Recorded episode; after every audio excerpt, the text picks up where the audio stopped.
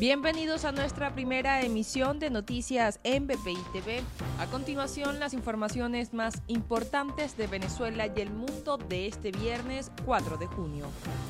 Nicolás Maduro arremetió este jueves en contra de Estados Unidos y su embajador James Story por no incluir a Venezuela en la lista de países que recibirán las vacunas contra el coronavirus, excedentes que donará la administración del presidente John Biden.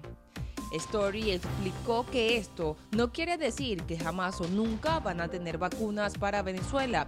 Es solamente que en esta primera ronda la nación suramericana no entra en la lista porque carece de transparencia en la entrega de vacunas para las personas que la necesitan.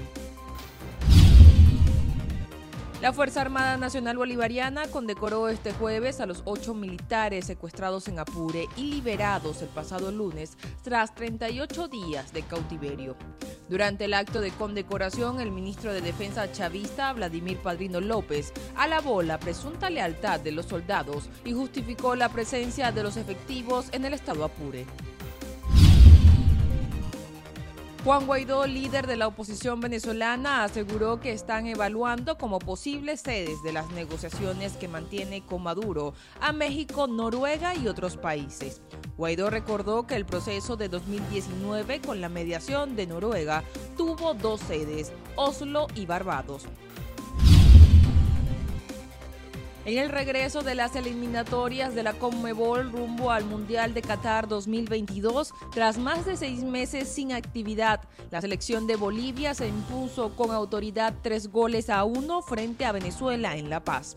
Este es el primer triunfo para los de César Farías en las eliminatorias.